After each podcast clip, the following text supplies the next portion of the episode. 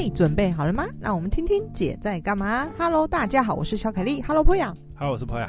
又到了录音时间，先刊误一下上周我们讨论这个有关于乌俄战争的时候，有聊天聊到古埃的老婆，然后那时候我们两个不太确定他是哪里。我不是说哦，好像是西班牙、意大利那一类的，其实他是东欧的一个国家，叫做摩尔多瓦。我靠，怎么怎么感觉有点冷门？因为超级冷门哎、欸，它位于乌克兰的左下方，也是一个嗯，我看一下，哎、欸，它的它是内陆国哎、欸，它国土没有、嗯、没有临近临海，没有临海，在罗马尼亚右边，乌克兰的左边就是夹在中间，难怪难怪是觉得长得很像那里的人，应该是人种，应该是同同同一个族吧。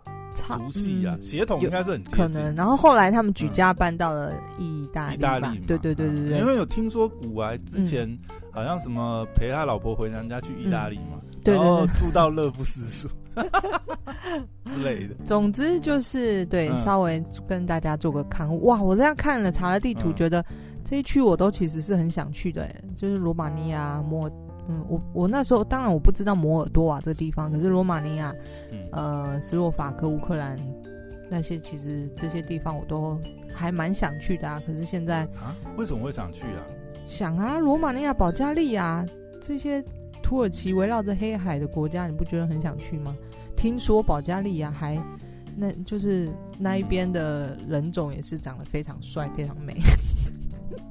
哎、欸，如果你是抱着呃那个我想去看的，也不是啦，不是不是，东欧真的是在旅行上非常划算的一个地方，因为他们欧元，他们虽然是欧元区，但是他们的物价相对便宜。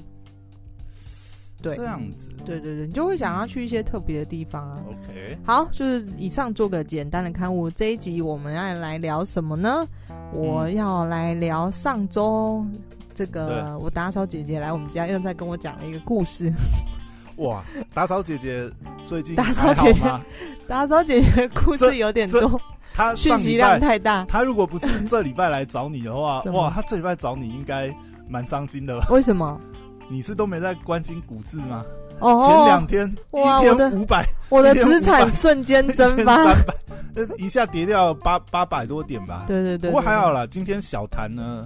今天谈了，哎，等一下，我们我们是时事是不是要在另外一集讲？哦、啊啊，不是不是要聊股市吗？啊，不是不是不是，哦、这一次呢，这个打扫姐姐在跟我聊，嗯、我记得他上一次在跟我讲，就是他有一笔钱到期了，然后对，呃，他问我说要怎么做，就是比较有效的运用，就是至少他要做个保守的投资，而不是把它摆在一个邮局啊，或者是这个。定存之类的，然后我就有稍微跟他讲了一下，对，然后我就问他一下，就随口就问他说：“哎，那怎么啦？有没有后来你怎么决定？”他就说：“嗯嗯嗯，我上次本来想要打电话跟你讲，可是他不敢打给我。哦、他呢遇到了一个诈骗，啥？不会吧？这么这么刚好？为什么？为什么他一有钱就会遇到诈骗集团？我跟你说，就是嗯，嗯，我觉得在听的人。就是可以，可以，我可以理解他的处境，因为我先描述一下，他是属于呃比较中下阶层的，就是他赚钱也是劳力钱，那赚的也不多这样子，但是他就是一个很单纯的人，就是他的可能同温层并没有像我们嗯、比较 像我啦比较市侩，总之他是比较单纯生活的一个人。然后呢，他我觉得这个诈骗事件为什么我想讲，就是嗯，也避免大家这个以后未来遇到你也可以知道这是诈骗。他他真的遇到诈骗，他真的遇到诈骗。但是我要跟你说，哦，他这个案例呢，其实也发生在上次我们去三十个那个那个蔡小鱼那个老板，他其实也曾经遇过类似，但他们都不是，嗯、你听清楚，他们都不是被骗钱，可是他们却惹了一身麻烦。这就是我今天为什么想讲，就是例如身份啊，什么盗用之类的嘛。对，那呃，我觉得被骗钱呢，跟他们的状况相比，就是他们也其实很惨。那他的原因是这样子，嗯、你知道这些就是比较赚赚钱比较不稳定，没有固定收入，然后呃，属于比较中低中低生活处境的人呢，他们在银行要贷款，其实不是那么容易。就是我们都知道要，去贷款，银行都会要求你出示这个你的薪资证明啊，你要有这个每每个月有汇款进来的薪资啊，这个办贷款比较容易办得过嘛。那对他而言，他就是没有这种东西，因为他的赚钱就是收入不太稳定嘛，可能打零工啊，哪里有需要就他就去这样子。好，所以他一直以来就是他知道自己其实办贷款。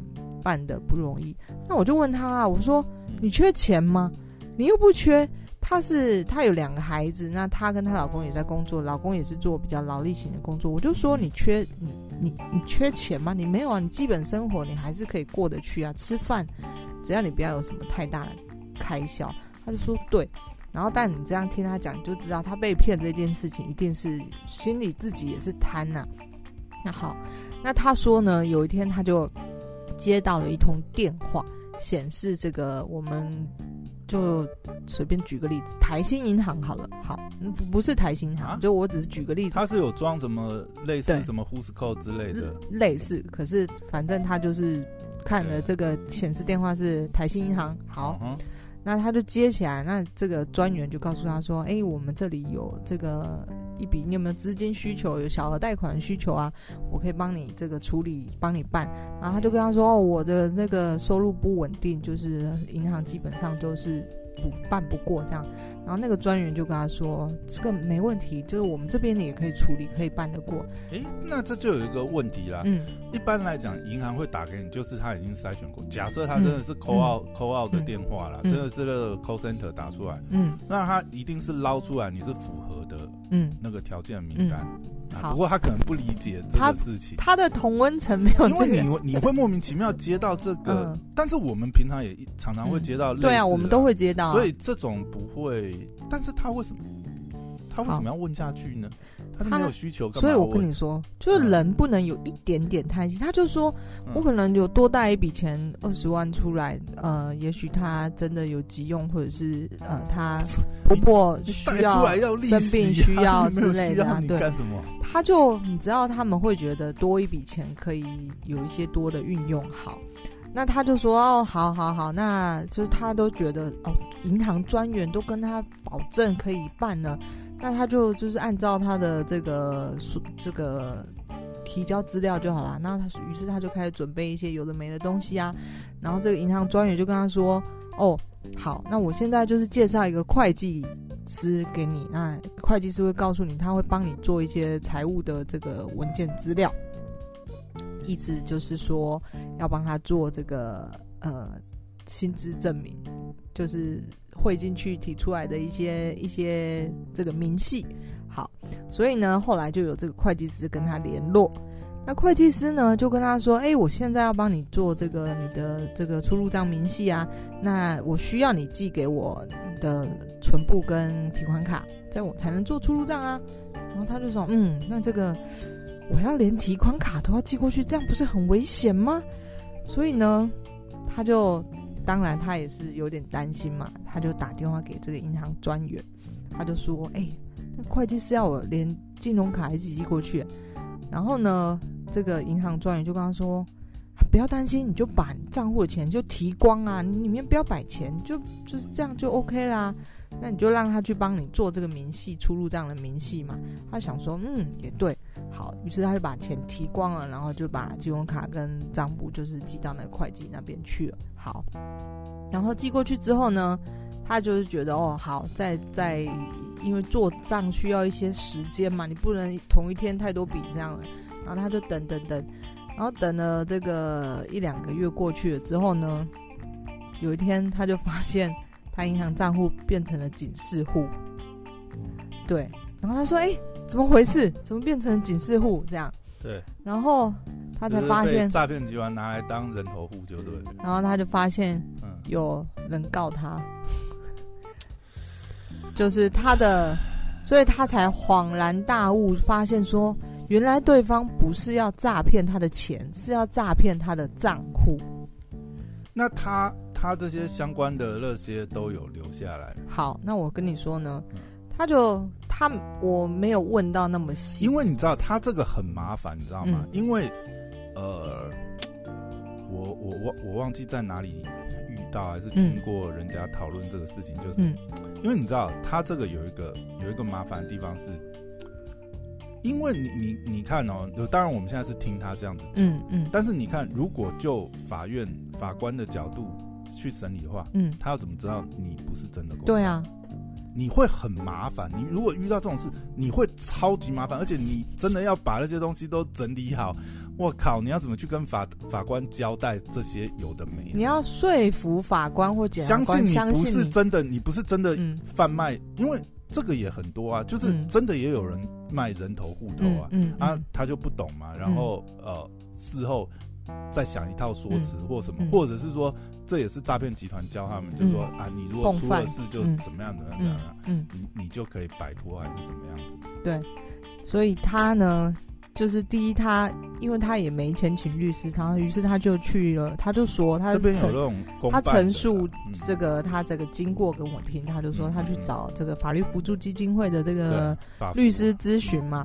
那律师就是说，你这个可能打不过，因为你知道这种这种这种法令也是，我不知道那个时候听好像有听过案例还是什么，因为这个法令也比较旧了，嗯，就是它也有一些缺陷，嗯，那其实就算就是如果你都符合了些，那法官也没办法，他要按法去判嘛，嗯，嗯，法律规定就是这样，我我有点忘记他那个细节，你知道他那个细节是什么吗？因为他这个很容易被判，嗯、你知道吗？嗯，对啊，很容易。所以就是第一第一次律师跟他说，他们判断这个打不赢，因为你你法律是要有证据，嗯、如果你中间这些东西你没有一个很没有提出一个强而有力，然后你都是跟对方都是，嗯、比如说都是语语都是电话，嗯、然后也没有任何语语音记录、简讯或者是任何 email 这些东西，你都没有。那我请问你，你怎么说服法官？你好聪明，你都单方面片面支持，你怎么说服法官？我那时候他这样讲，其实我没有想，哎，我我对我而言，我觉得，因为我我之前有他很大条，他这真的很大条。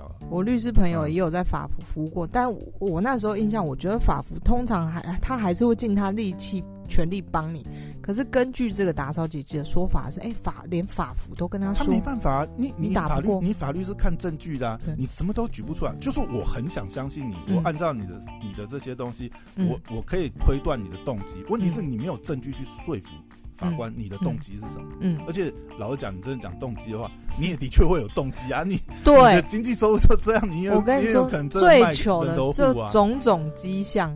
都是显示他很有可能是共犯，然后还有一件事情，他在把存部跟金融卡交出出交交出去之前，他居然把户头全部提光，更像是一个诈骗集团会做的事情，就是立刻提光钱。然后呢，所以再来他的背景就是，嗯，他的确可能有金钱上的需求，所以他在跟我讲的时候，我一直还没反应到。但是你你。的确，就是 get 到那个点。我猜他在跟诈骗集团沟通的时候，他并没有透过文字，全部都是电话。你知道吗？当然了，我们现在是第三者，嗯、因为你认识他，嗯、我不认识他。嗯，就如果就我这样子听的话，嗯，其实我也没办法百分之百。我我是讲真的，因为我我不我不认识这个人，我没有接触过他。嗯，当然我们可能会很同情他，嗯、但是老实讲，真的站在第三方讲，就是我们自己公正的角度，我我我我我我怎么相信你？我我没办法，我真的没办法相信。我我我我没办法百分之百相信。嗯，我讲实在是这样。很惨的是，就是听说有啊。每一个人好像三万多四万吧，有好几个人，所以这笔钱呢，他你知道，就变他他在这个过程中被借出来有发生过的案子，甚至嗯，你知道这种东西你就可大可小。如果他真的联动到什么其他的东西，都经过你这户头曾经有些交集，我、嗯、靠，那你你现在都抓不到人，那你就、嗯、你就是你就是那个最明显的，对啊，嗯，那你又没有任何证据，那到时候判下来。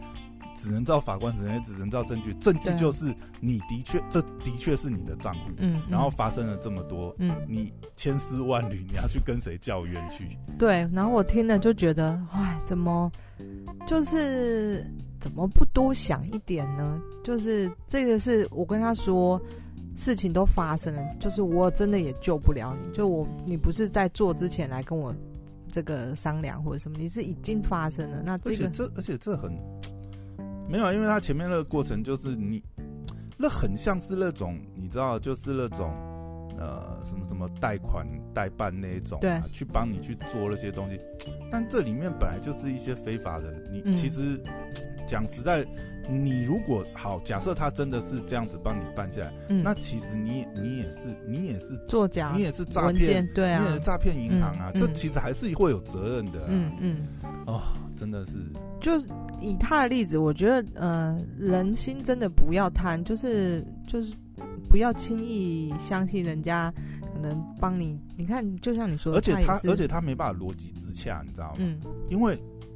一般我们接到这个，我们没需求就没需求。对，你为什么会想说要造造假贷款出来？嗯，嗯，这其实就很有问题。你老实讲啊，你就算以现在他讲这个故事的版本的内容，嗯，你去讲给法官听，法官都。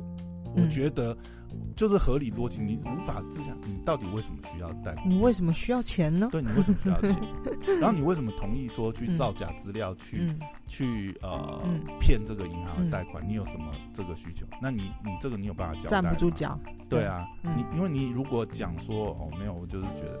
这个真的你很难讲。对啊，而且这个诈欺是刑事罪，他就是完全是没办法测的。哦。对啊，那那个就算那些被害人他觉得觉得你可怜，好，他们不告了。可是因为刑事是，因为我我我听过类似的案例，就是这个很麻烦，而且就是很容易成成案。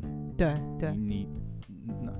而且，就算你有保留一些东西，你都，嗯，哦，我记得，我想起来了，我记得，我记得，甚至类似的啦。嗯、我说类似这样子的，还有就是，嗯，比如说，呃，你被骗去那个直销公司，然后它其实是老鼠会，嗯，然后如果你在其中有，就是因为老鼠会通常都是这样嘛，而当然你也会假后都修过，你会去招人，但你只要有拉人这个过程，然后甚至有这种佣金分账这种。嗯。这也不行。你，你也很有可能被当成是那个老鼠会的那一种共犯吗？共犯，对，就是这个都会哦，连这种都会哦。嗯，因为你你你一样的道理啊，你要就是分佣金也不行，你要怎么说服法官？就是说，嗯、因为你的账户的确有这些金流、嗯，你甚至有分到里面的佣金。嗯、你你当然你可以说按照比例来讲，哎、欸，我都投了多少比例，我我本金也没拿回来，我也是受害者。嗯、但是你只要有这个。你你都你都会被判，也就是说，他们给你一点甜头，你就成了共犯。对，你都有，你都有被认定为共犯的可能性，因为因为那些都是你实际账户里面会出去的，出。呃呃，金流会，嗯，金流会有那个，都查得出来，都查得出来，嗯，但是你无法说服你，你刚刚可以跟那个呃法官这样讲，但是人家也可以怀疑，就是说，哦，那因为你你实际你的钱你们都现金交易，嗯，但是问题是金流查到你就是有，你就是有牵扯在里面啊，嗯，你怎么说服说你不是共犯？嗯，而且那些那些人也是被你招来的，他们都是听了你的。呃，这个建议或者是推荐，嗯，然后哦买这个商品或加入这个直销，嗯，然后再去拉人，对，然后一个一个串一个，然后这样子，嗯，然后万一那个金额又很大，甚至有人有借贷，甚至你自己都是有借贷去投入的话，嗯，因为那种都是这种吸金诈骗的嘛，庞氏骗局类，嗯，类的，你知道这一种都会有事。我就是因为有听过这样子的案例，我就特别觉得哇，这真的是，所以他们原本你不是你不是你。就是你如果个人这样子，呃，一个小小贪心就算，你还有可能是把你周遭的什么亲朋好友全部拉进，然后甚至你自己还要背上这个，你有可能是被认定是共犯的。对，就是受害者就变成了共犯，嗯、然后再扛一条罪，钱也没了。再扛一条罪。这个我真的觉得这这个真的是要非常小心哎、欸，就是如果你自己都不晓得，或者是你稍微有听过这样子啊，你甚至知道法令。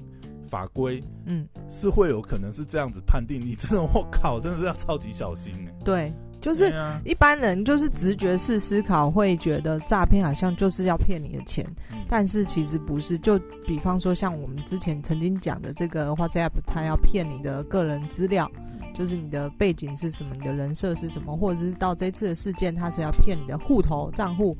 那其实他的目的不是要骗你钱，可是你会惹得一身麻烦。骗账户这个就，嗯、我觉得这真的是。然后我再、哦、我再讲一个类似的，嗯、就是我刚才说那个呃三十个老板，就是他他的朋友曾经遇过的，嗯、也是类似，但这个也这个是跨国的，稍微再高端再复杂一点。嗯、那呃，他的朋友认识一个集货的，就是集货就是所谓大陆这个帮呃台湾人如果在大陆买大陆买东西，他会帮运回来嘛，集货集运。对，然后呢，就是他的这个收到了一个台湾人需求，就说：“哎、欸，你能不能帮我这个在在大陆买一个演唱会的门票？”那因为这个集货商他没有台，他其实有一个配合的台湾人，那个台湾人他平常就是帮他收一些台币，因为台湾人只有台币嘛。就是我今天在大陆买了可能一个嗯几件衣服想要运回来，可是我只能汇台币啊。所以如果要做集货这个角色，你还势必还是要有一些台湾的账户给人家。汇钱过去，你再帮他把货运回来台湾嘛。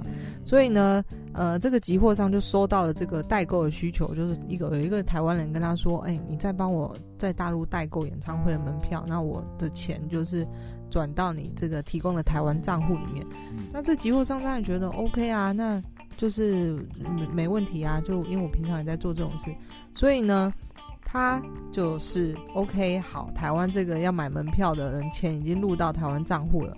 那这个大陆集货商就去帮他在淘宝店上面去买了这个门票，嗯哼，结果呢，你知道这个诈骗，淘宝的店也是他的，所以呢，好六千块的，呃，他没有真的寄那个门票给，对，六千块人民币进了这个淘宝卖门票的账户里面啦。那呃，隔了不久，这个台湾账户这个人呢，他就说我没有收到，还是我收到假的？台湾呃。嗯集货商是一个大陆人，对，就是集货商的、啊、集货商是大陆人、啊，集货商是大陆人，但是他因为台湾的朋友，所以有一个台湾的账户帮助他收台币嘛。哦、然后一阵子之后呢，他这个台湾朋友就借他的这个银行账户呢，就变成了警示户。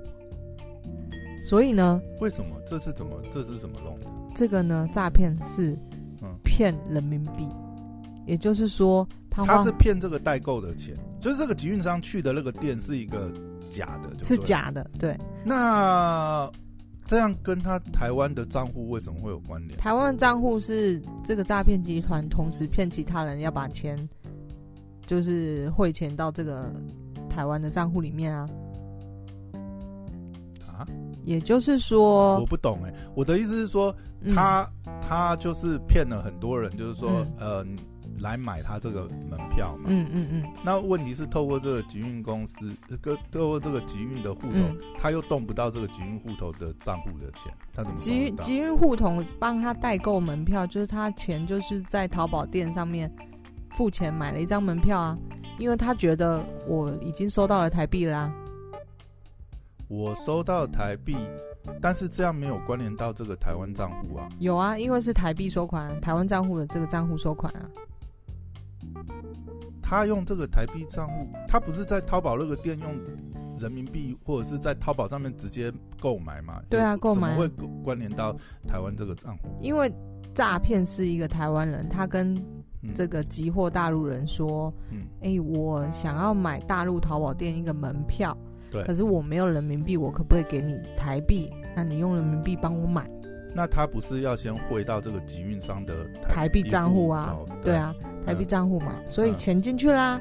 对，他真的也把钱给你了嘛？对啊，这个集运商嘛。对啊，他也收到钱，然后他再去买。那他这样，他这样怎么会有怎么会有问题？我听不懂。好，那钱进去了，对不对？可是问题是，汇钱进去的人不是这个诈骗的人。诈骗的人可能又骗其他人说：“哎、欸，我这里有卖门票哦。”你这里面，你这里面应该有一个没有讲的很清楚。嗯应该是他这个人给了他台湾的账户，嗯、那个账户是诈骗的人的账户啦。不是，这个账户是一个清白的人的账户。你说，欸、只是他也利用这个账户。没有没有没有，那你你要把这个捋清楚啊，因为你说这个账户是他的，对、嗯，那诈骗集团先汇了钱。哪个账户是他的？台湾这个账户是集运商的嘛？台湾这个账户是集运商。我们现在讲的都是。问题的症结点是台湾这个账户，嗯嗯嗯，那这个台湾账户是这个集运商，嗯，台湾朋友的，好，就算他的，好算他的，好算他的，嗯，那今天他要代购门票，那他的流程是那个人已经先汇钱到这个台湾账户，对，哦，你是说你是说他骗了其他的人汇钱，他用那个电账户，然后跟其他的台湾的人想要买门票的人说，你们都汇钱到这个账户里面，然后呢，你这个集运商又把这个钱从台湾的账户，或者是说，反正不管他用什么管道，他就是。他就是去那个淘宝上做一个转账，然后他赚一个差价这样子。对，好，那结果呢？那一些汇台币进去，自以为自己也可以买到门票的人，就没有收到门票，所以就开始就是报警。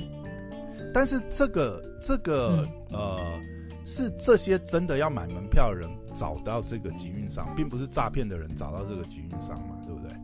诈骗的人找到集运商，诈骗的人找集运商帮忙。但集运商其实也是一个受害者，哦、他等于也是骗了这个集运商说，反正他就跟他讲说，哦，我要借你的账户，是因为你们台你你台湾这边有人要买，对，所以他利用这样的方式，对啊，哦，所以啊，集运商以为自己收到台币的钱，然后哦，OK 了，那我就帮你用人民币去买，我就赚差价啊，但是他没有想到那个是完全就是纯粹的诈骗，他根本就没有要卖门票，对，他是这样。对，所以那个淘宝的店也是那个诈骗的，所以钱进去了淘宝的店，卷款就跑走了。于是，哎，所以他这样算是大陆人骗大陆人，都是台湾人。那个诈骗人是台湾人，那个诈骗是台湾人。对啊，但是这集运商是大陆的，是大陆人。所以他同时骗了大陆人，也同时骗了台湾人。然后卷人民币走了。那，那这样子最倒霉的是那个借他账户那个台湾人，对，因为只有他会被，他就很无辜啊。对，没有啦，我觉得这这个也是牵扯到一个事情。不管怎么样哈，不要借账户给别人。对啊，你怎么知道你你你你这里面他这个真的要拿来做任何跟金融犯罪有关？哎，你只要扯到金融那个。那个糗了，那个后来不管是就像你刚才讲，他一个他是形式，他又不能撤，对不对？对。另外一个你不知道这个东西会扯出多大的洞来，嗯，妈好几亿都有可能，有可能。那你怎么？而且你要赔哎，这些 你都是要赔的，就是钱你要赔，然后你要你又要扛一条罪，你的信用又有污点，因为你没办法，你没办法解释啊，你怎么解释你不是？对不对？不管怎么样，而且就算你只是很单纯，就是真的有证据查出来，你就是很单纯，就是借账号。嗯，你借账号就不对啊！你要讲什么？你没有收到后面，那问那问题是你为什么要借账号？对啊，而且你也没有记录啊，就是嗯，你要说你哪哪里有记录，你没有说你这个记录到底是借给诈骗还是借给谁？怎么会想要借人的物？这这种真的是不可以做的事情啊！于是，反正这一件事情呢，嗯、但他呃，他稍微好一点，因为这个诈骗事件没有太多人受骗，所以呃，几万块就很小的钱，对，比较小。然后，但是他自己的这这个账户也被冻结了一年多，而且你会有就是污点的问题、啊。对对对对对，所以整件事虽然就是没有赔到非常多的钱，但是。就害他，就是整个非常麻烦，变成有一个诈欺犯的前科在里面，很糟糕。这个你以后要跟银行往来，呃，银行是基本上不会跟你往来的，对，对对对对对。我靠！所以这两个事件，当那个打扫姐姐跟我讲的时候，我就会觉得天哪，怎么一模一样？只是一个是跨国诈骗，稍微再更高端一点，然后这个是台湾人自己骗台湾人，但是不过这还是蛮严重，这不能随便记的账账户户。对。啊，对。啊。所以也还蛮危险的，我觉得大家以后就是不管有人打电话跟你说什么，像那个也应该说，应该说常常有的时候你你可能不知道那个严重性，因为即便是再好朋友或什么，嗯、但是你你也要晓得这个东西，你不知道他，你不知道会。他会拿去做什么？对对对，这不能就是不能说随便就说哦好没关系借你一下，然后只是转个账、嗯、过个水啊，不是没有那么简单啊，这是这个可大可小、啊哦。过个水也很危险，啊、大家 千万小心。这个只要你的账户出现这一条明细，你完蛋，你要跳到黄河都洗不清。你你如果里面你还有一些呃，你还真的有一些 commission 的话，我、嗯、靠，你真的跳到黄河都洗不清。嗯，对，因为证据在在显示你就是有在里面收到钱。对，不不论那个比例多小。你就是共犯，我靠！一起判就对了。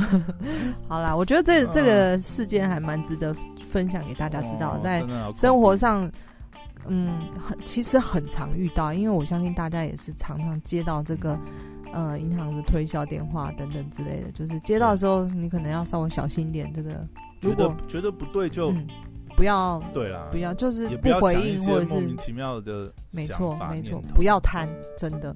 贪这一件事情，就是，其实我真的不知道他要贪什么。你们有需要钱？怎么会想要贷款？贷款又不是不用还。我猜他一定还有没讲的，就是也许那个人又讲了一个甜头给他，就是等等之类的，我不知道。对啊，我觉得这里面就是有逻辑、嗯、没办法讲通的部分。嗯，然后就你就你就没办法百分之百。他明明辛辛苦苦存了一笔钱，刚到期，然后可以领出来，又。碰到这个麻烦，他可能这一笔钱存了五年还几年的就要付出去。你这种太多了，以前那些王八鸡，你知道？嗯，你你那种以前不是那种呃小电信行，你你可能还会证件借他用，然后他一次给你办个八支、十六支什么啊，那种也出现很多问题。你自己觉得说哦，我便宜买到手机还是什么？你不知道他底下用你那个真的。这个我也听过，你看不觉得这种事情就是都很累？我听的都觉得很扯，怎么可能？然后他把你那个拿去当王八机，或者是拿去当诈骗集团卖给他们，车手电话什么东西？好，真的，真的要小心。总之大家小心点。今天就到这边，拜拜，拜拜。